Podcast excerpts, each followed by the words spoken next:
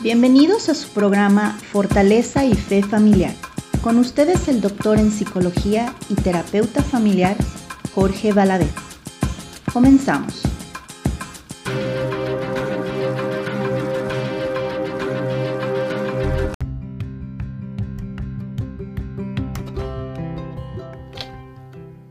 Hola, ¿qué tal? Muy buenas tardes. Bienvenidos a este su programa Fortaleza y Fe Familiar. Yo soy Jorge Valadez, doctor en psicología y terapeuta familiar. Estamos transmitiendo desde el 1680 de AM aquí en Fresno, California, desde las instalaciones de Bendita Eucaristía Radio.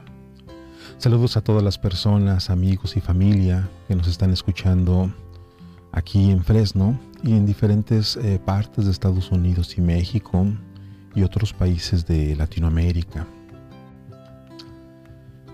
Bueno, el día de hoy, pasando ya al tema que, vamos a, voy a, platicar, el día de hoy voy a hablar sobre, sobre el miedo y cómo superarlo. Y digo que voy a hablar porque en esta ocasión solo estaré yo conversando con ustedes. Y bueno, y para no perder un poco la costumbre, les diré algo sobre mi currículum eh, como profesionista. Eh, yo estudié la carrera de psicología en la Universidad de Guadalajara. Todos mis estudios son en México, obviamente. Después realicé una especialidad en promoción de la salud y prevención del comportamiento adictivo en la Universidad Autónoma de México, Universidad Nacional Autónoma de México, en UNAM. Después realicé una maestría en terapia familiar también en la Universidad de Guadalajara y un doctorado en psicología.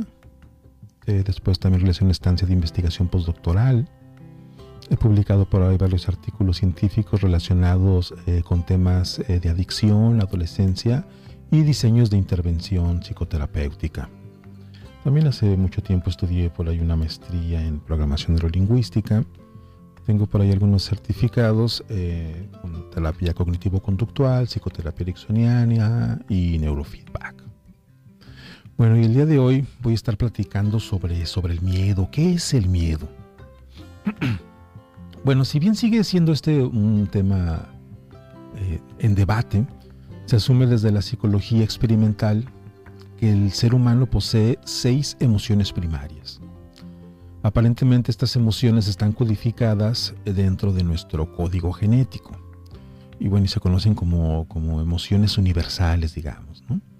Estas emociones son la alegría, la sorpresa, la ira, la tristeza, el asco y el miedo.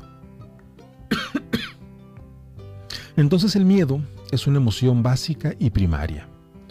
Es una emoción presente en todas las culturas del planeta.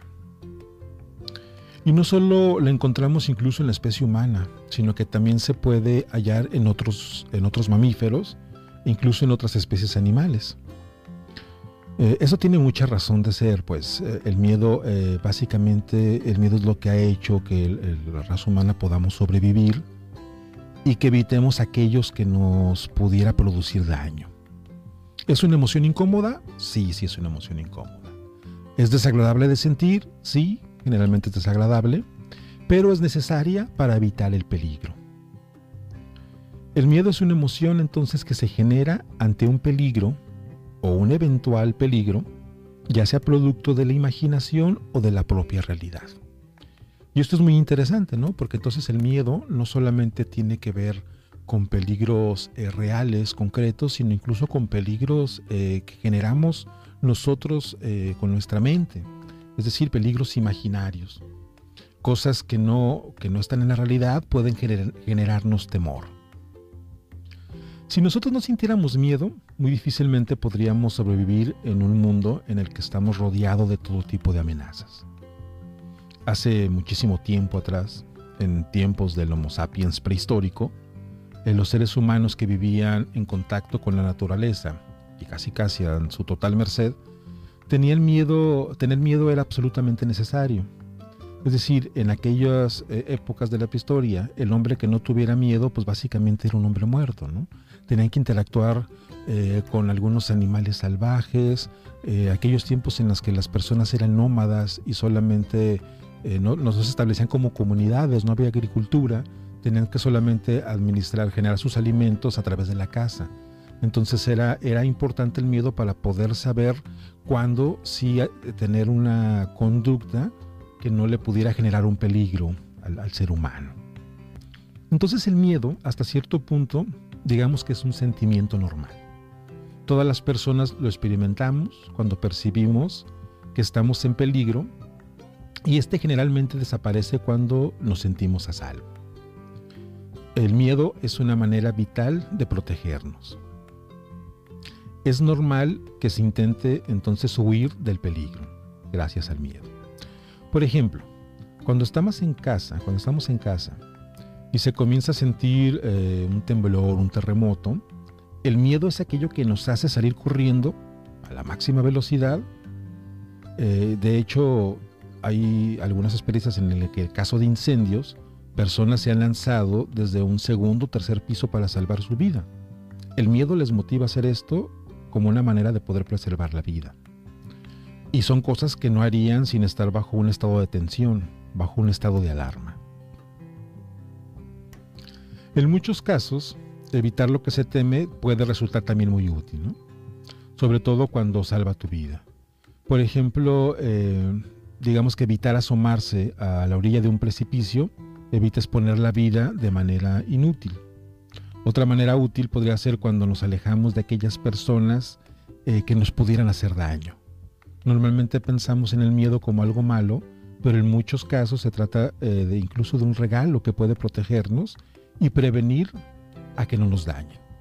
Si una persona sabe que anda caminando a, ya noche en, una colonia que a lo mejor tiene fama de ser peligrosa, el miedo es lo que va a hacer que entonces no estemos transitando por lugares donde pudiéramos correr algún tipo de riesgo. Pero ¿qué pasa con el cerebro cuando tenemos miedo? Bueno, como ustedes saben, el cerebro es un órgano profundamente complejo. El cerebro posee más de 100 mil millones de células nerviosas o neuronas que juntas comprenden una compleja red de comunicaciones y que son el punto de partida de todo lo que sentimos, pensamos y hacemos. Algunas de las comunicaciones, estas comunicaciones entre neuronas conducen al pensamiento y la acción consciente, mientras que otras producen algunas respuestas autónomas, es decir, eh, que no las pensamos, son automáticas.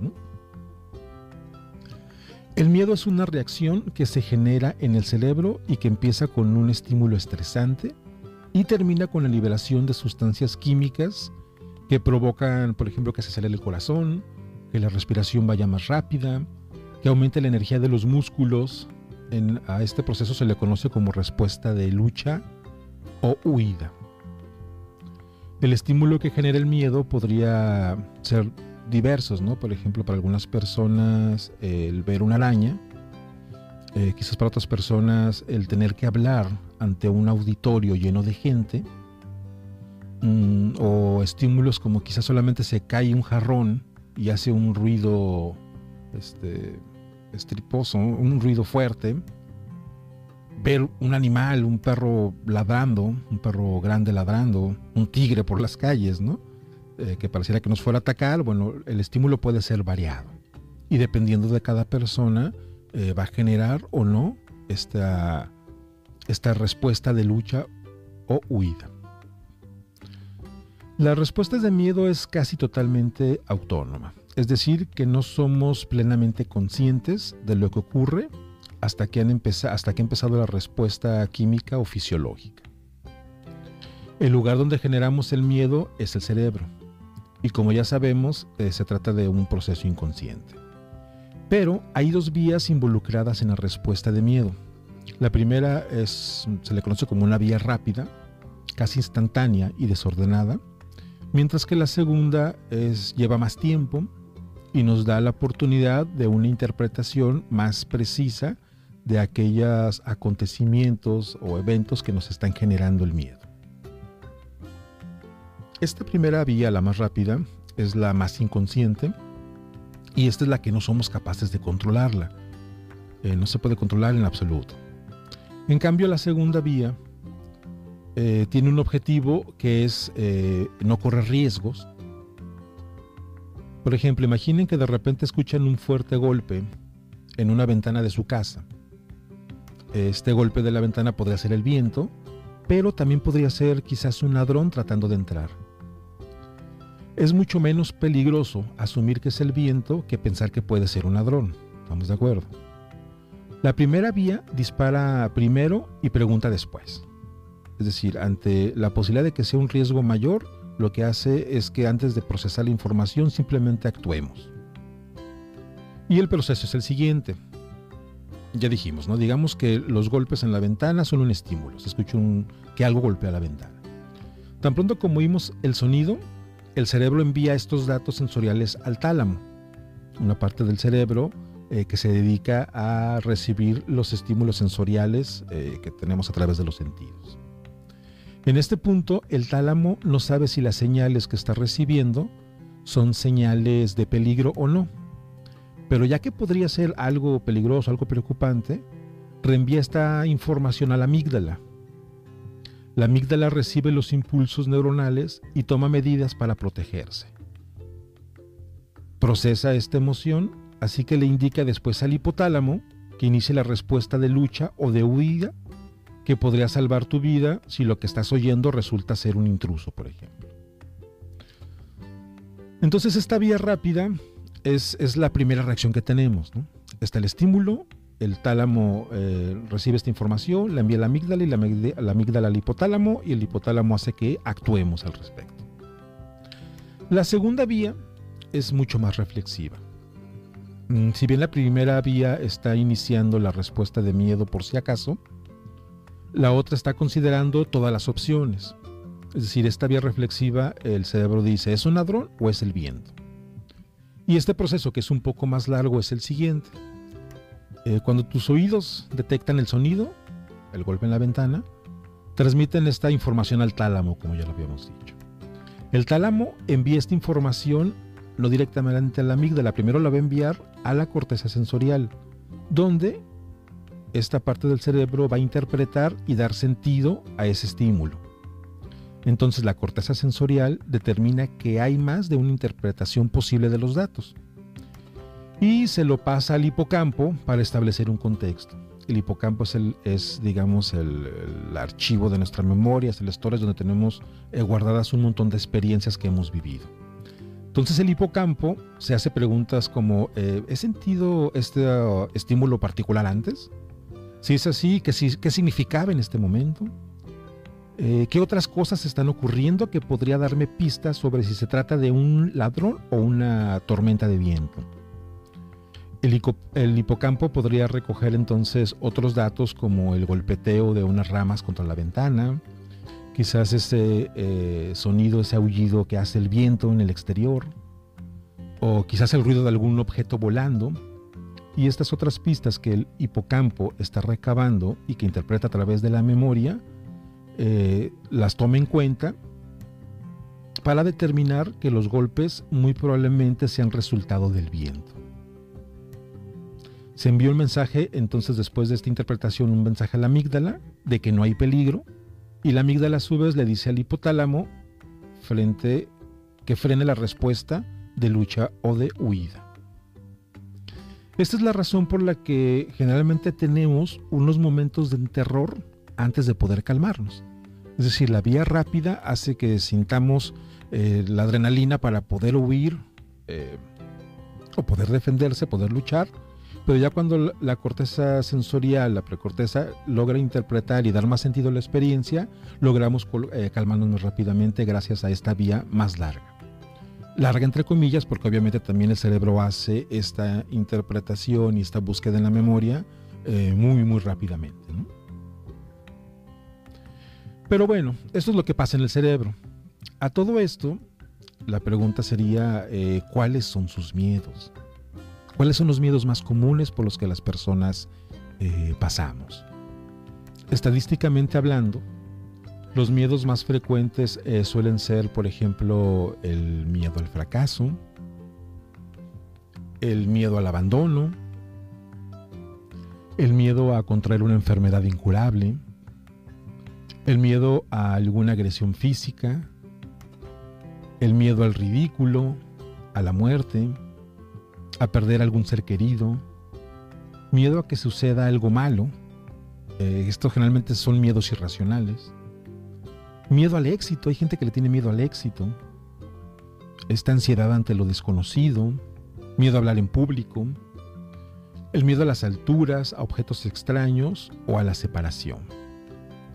Y otros miedos más concretos que son muy comunes eh, suelen ser el miedo a perder el empleo, a la soledad. En el caso de los jóvenes, a veces no tan jóvenes, el miedo a que termine, te termine tu novio o tu novia. El miedo a divorciarse, a que nos roben, a que alguien te pueda agredir. Eh, hay un miedo a no ser querido también. Y bueno, para algunas personas miedo a realizar algún viaje, a realizar viajes. Es bueno que nosotros hagamos un ejercicio de, pensar sobre nosotros mismos, de introspección, para saber cuáles son nuestros miedos. Porque muchas veces incluso no nos es sencillo reconocerlos y solamente reaccionamos de manera irracional ante aquello que nos hace sentir incómodo. Y muchas veces saber cuáles son nuestros miedos es el primer paso para poder eh, manejarlos y poder afrontarlos. bueno, regresando al tema sobre el miedo, decimos que incluso el temor, que parece ser algo de lo que queremos evitar constantemente, trae algunos beneficios. Ya hablaba hace un ratito que incluso eh, es un poco la explicación de cómo es que el Homo sapiens prehistórico logró sobrevivir en aquellos tiempos eh, tan, tan, tan complicados, ¿no? Bueno, uno de los beneficios del miedo es este, ¿no? Que nos puede salvar la vida. Es decir, ante un peligro real, el miedo resulta en muchas ocasiones ser nuestro aliado. A través del sistema límbico, como ya platicaba hace un rato, se veía una serie de señales que activan a todo el cuerpo para la huida o la pelea. En ese momento de alta tensión, la prioridad es preservar la vida. Entonces, un beneficio del miedo es que nos puede eh, ayudar a salvar la vida en un momento eh, de peligro o de crisis. Otro de los beneficios es que el miedo nos prepara para la acción. Eh, por ejemplo, cuando un atleta está a punto de iniciar, digamos, una carrera de 100 metros, el cerebro envía el mensaje a las glándulas encargadas de segregar suficiente adrenalina, lo cual prepara el cuerpo para que logre dar su mejor rendimiento. Lo mismo sucede, por ejemplo, con los artistas, con un profesionista, un obrero, un ama de casa. Es decir, este temorcito activa estas glándulas para segregar el, químico y podernos preparar para la acción. Cuando necesitan dar una, una mayor productividad en sus actividades, aparecerá esta sustancia bioquímica en su organismo y lo activará. El miedo entonces nos prepara para aumentar nuestros niveles de eficiencia. Otro de los beneficios es que potencializa todas nuestras capacidades. Como ya lo hemos visto, el miedo es capaz de elevar nuestros niveles eh, de capacidades ante situaciones importantes. Es decir, eh, potencializa aquello que podemos hacer.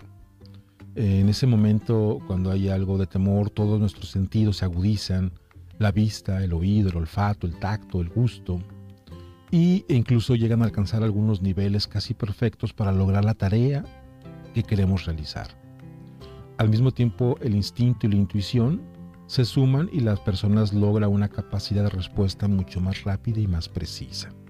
Decir, aquellas personas eh, que no tienen temor no potencializan todas sus capacidades. Otra de los beneficios puede ser que muestran nuestros talentos. Es decir, nuestros miedos son como una especie de mensajeros que envían señales claras. Eso a lo que tememos muchas veces es precisamente aquello que sí podemos lograr. Por ejemplo, alguien puede tener quizás miedo de hablar frente a un público, pero a la vez le llama la atención y en su cuerpo percibe una sensación extraña que le invita a intentarlo. Esa es una eh, reacción muy curiosa, ¿no? Aquello que le tememos nos llama la atención también a realizarlo.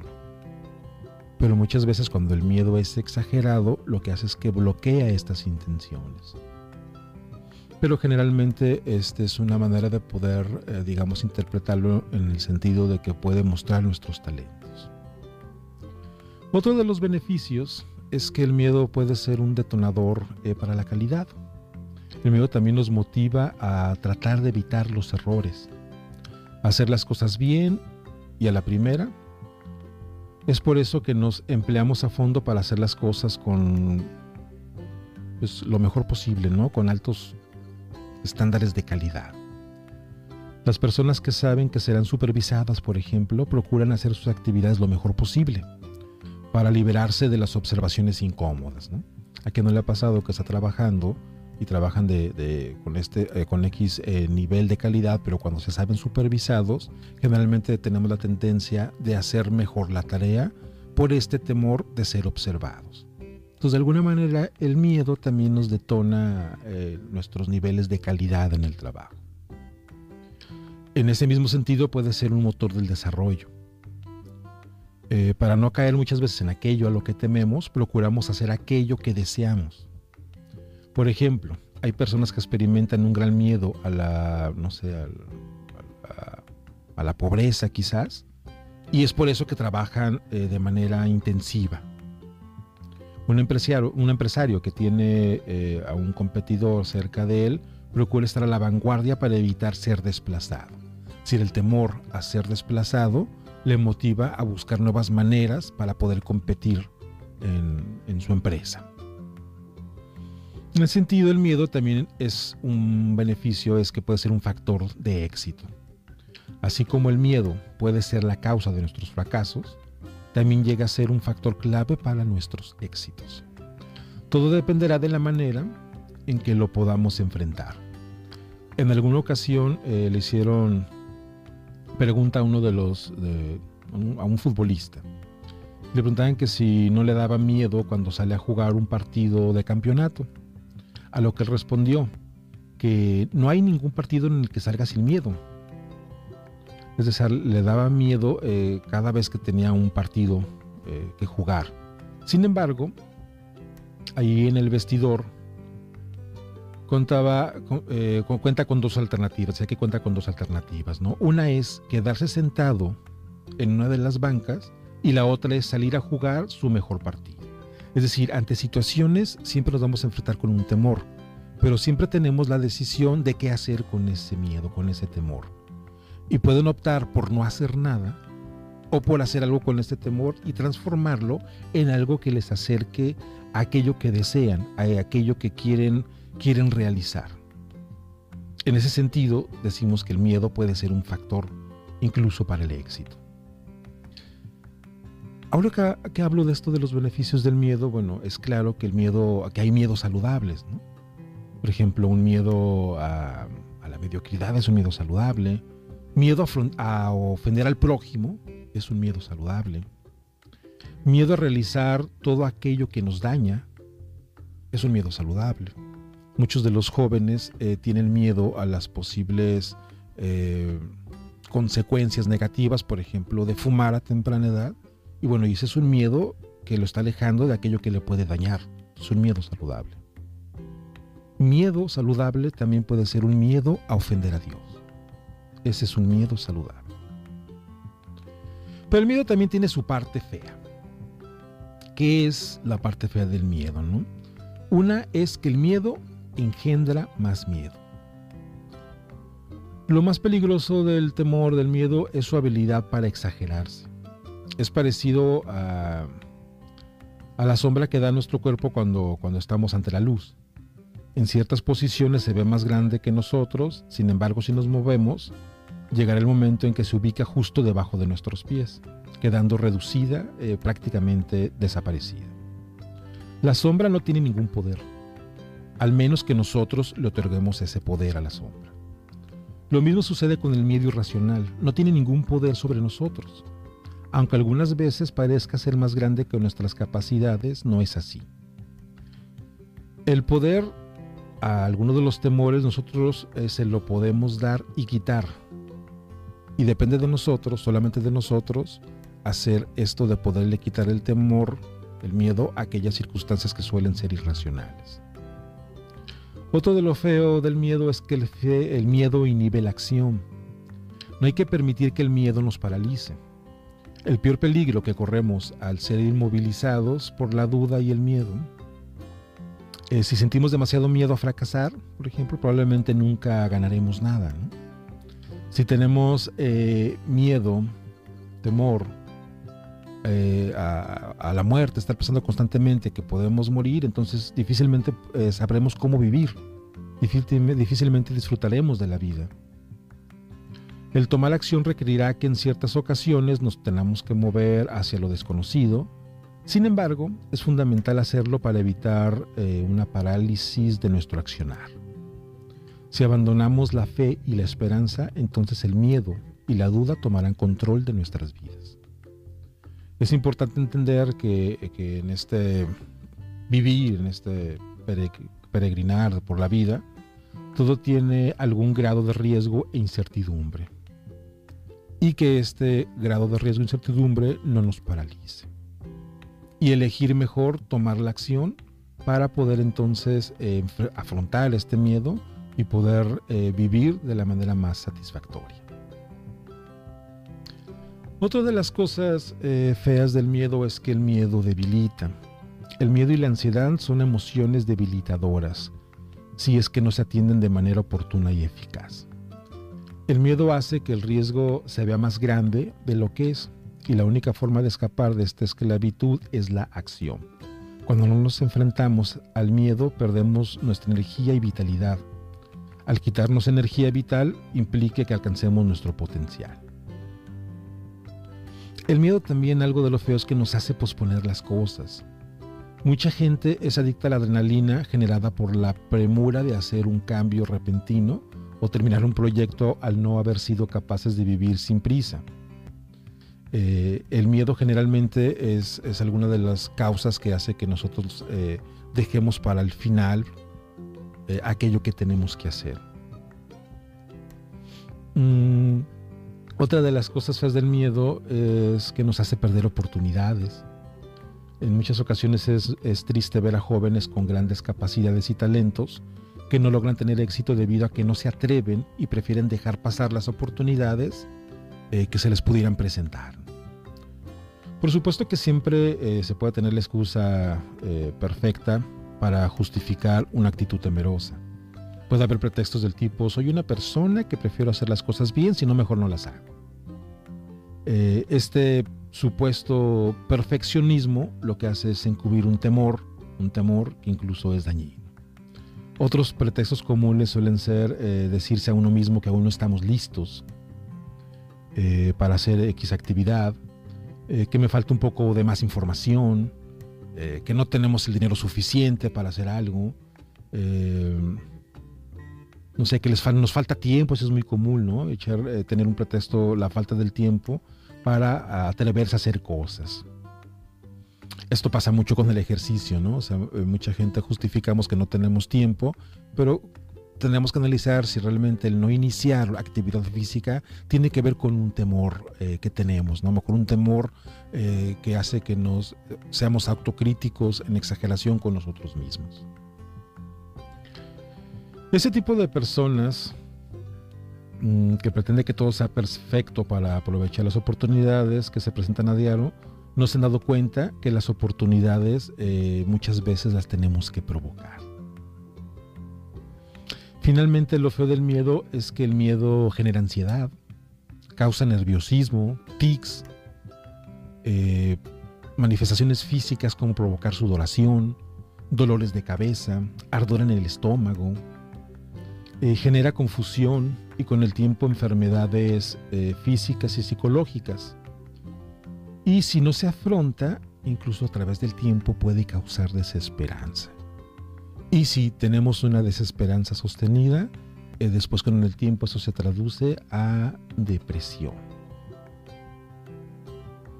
Entonces, dijimos que hay beneficios del miedo. Bueno, pero que también está la parte que es un poco fea del miedo que ya, que ya les platiqué. Pero entonces lo, importante es saber cómo podemos afrontar nuestros temores. Una primera parte tiene que ver con aceptarlos. Es decir, no podemos vencer los miedos al menos que primero reconozcamos que existen. De nada sirve negarlos, ya que el cuerpo siempre eh, va a terminar mostrarlos, mostrándonos. A través de, de nuestro cuerpo muchas veces manifestamos los temores. Entonces todos tenemos temores, todos tenemos miedos. Quien diga que no, se está mintiendo, porque todos tenemos algún tipo de temor. Y es importante saber a qué le tememos para poder trabajar en ello. Después que eh, logramos aceptar los miedos, reconocerlos, eh, tenemos que trabajar en, en encontrar las causas del miedo. Mientras más claro tengamos las cosas que nos están afectando, más rápida y fácil será la solución. Eh, después tenemos que identificar cómo nos está afectando este miedo. Si cuando sabemos, cuando ya, cuando ya lo aceptamos, lo reconocemos, encontramos las causas o aquellos estresores, identificar eh, cómo nos está afectando nuestra vida, cómo nos limita, eh, nos va a ayudar a poder generar mayor motivación para poder afrontarlos. Mm, a lo mejor a algunos les limita a aquellos que tienen temor a viajar, pues que no pueden expandir su, percepción de otros puntos de vista porque no han viajado. Eh, muchas veces tienen eh, personas miedo a tener amigos y bueno, terminan eh, muchos alejados de las personas e incluso con trastornos de personalidad relacionados a no poder convivir con otros. mucha gente tiene temor a pedir un aumento en el trabajo y bueno, y estos miedos tenemos que detenernos a pensar sobre cómo están afectándonos en nuestra calidad de vida y así esto aumentará nuestra motivación para poder eh, solucionarlos. Algo también importante es identificar las sensaciones eh, físicas eh, que ya comentaba unas hace un momento, ¿no? Si tenemos taquicardias, tensión muscular, malestar o dolor, falta de aire, hormigueo o ardor en el estómago o en el cuerpo, mareos repentinos, sensación de quedarse paralizado, debilidad o temblor, aquellas personas que lloran o se alteran sin motivo aparente, o se enfadan o pierden el control con facilidad, o incluso tienen estos pensamientos intrusivos eh, de que algo malo podría pasarnos. Estas son sensaciones físicas y mentales de que estamos eh, padeciendo de algún temor. Y es importante detenernos a pensar qué es lo que está pasando con nosotros. Muchas veces pensamos que una situación no nos genera miedo hasta que nuestro cuerpo nos dice, hey, este, algo está pasando, ¿no? Entonces más vale mejor aceptarlo, porque repito, en la medida en que lo reconocemos, lo identificamos, podemos afrontarlos. ¿Y cómo se afrontan? Bueno, este, para prepararnos para esto eh, tenemos que elegir una situación a trabajar, ¿no? Es decir, tenemos que empezar, después de reconocerlos, a trabajar del miedo más pequeño al más grande. Eh, siempre es mejor ir despacio y poco a poco en este tipo de cosas. Mm, podríamos preguntarnos también eh, ¿qué, pasaría si afrontamos este miedo. ¿no? O sea, ¿qué es lo peor que puede ocurrir si enfrento mi miedo? Eh, ¿Qué pasaría si no lo enfrento? ¿Qué haría si no tuviera miedo? Es bueno pensar en que, cómo seríamos si ya no tuviéramos este temor. Y así poder encontrar aquellos posibles obstáculos que nos pueden impedir iniciar este proceso de cambiar, este proceso de cambio. Eh, también es importante enfocarnos en aquello que sí podemos hacer, es decir, que sí está a nuestro alcance, qué estrategia es posible. Es importante que tengamos expectativas realistas sobre nosotros mismos y, que no queramos ser como los demás, ¿no? Igual eh, valientes como los demás, sino, sino que eh, generemos estas expectativas y nos enfocamos en lo que realmente es importante para nosotros. Recuerden que lo que es importante para uno no siempre es importante para el otro. Otra cosa es que es importante definir un plazo, es decir, no le den más vueltas al asunto. No dejen al final la oportunidad de trabajar con sus propios temores. Definen una fecha para comenzar a trabajar con su temor. Identifiquen el temor, decidan por cuál van a empezar, decidan cómo lo van a comenzar a trabajar y dense una fecha precisa. Y como ya comentaba, trabajen por cada miedo a la vez. Vamos a ir eh, miedo por miedo, hasta que se sientan plenos con la manera en que están viviendo su vida, en cómo se está desarrollando su vida. Otra cosa importante es que se deben de tratar con dignidad, sean pacientes consigo mismos, respétense y respeten a sus temores también. Es importante saber eh, acogerlos, aceptarlos, incluso eh, hay que agradecerles a los miedos que tenemos porque nos han protegido y nos han, dado, nos han proporcionado algún tipo de protección. Toda conducta, por muy errada que parezca, tiene una intención positiva. Piensen cuál era la intención positiva de ese temor y agradezcan a su miedo por haberles protegido todo ese tiempo, aunque ya no lo van a necesitar porque van a buscar otras estrategias diferentes para poder eh, seguir viviendo su vida. Eh, generen experiencias positivas que les fortalezcan, estén evaluando constantemente estos resultados. Este, si no les funciona, vuelvan a intentarlo. Y si lo vuelven a intentar y no les funciona, entonces este, hagan algo diferente. Si cree usted que necesita ayuda, busque a un buen amigo para compartir lo que siente, para compartir sus temores. Busque un párroco, a un psicólogo, dependiendo de la situación eh, que esté afrontando en este momento. Recuerden que el objetivo no es eliminar el miedo, es aprender a enfrentarlo afrontarlo y manejarlo.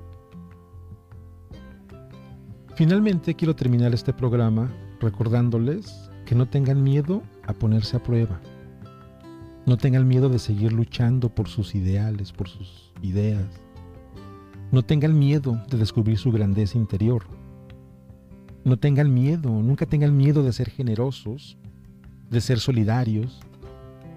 No tengan miedo de hacer el bien y evitar el mal no tengan miedo eh, a vivir su misión de vida. Este es el mensaje que quiero compartirles el día, el día de hoy sobre, sobre el miedo. También es importante mencionarles que la información proporcionada en el programa de hoy la obtuve del libro No tengas miedo de Francisco González. Bueno, pues de mi parte sería todo. Nuevamente gracias por su atención y nos estaremos escuchando la próxima semana en otra transmisión de este su programa Fortaleza y Fe Familiar. Que tengan una extraordinaria tarde y hasta la próxima semana.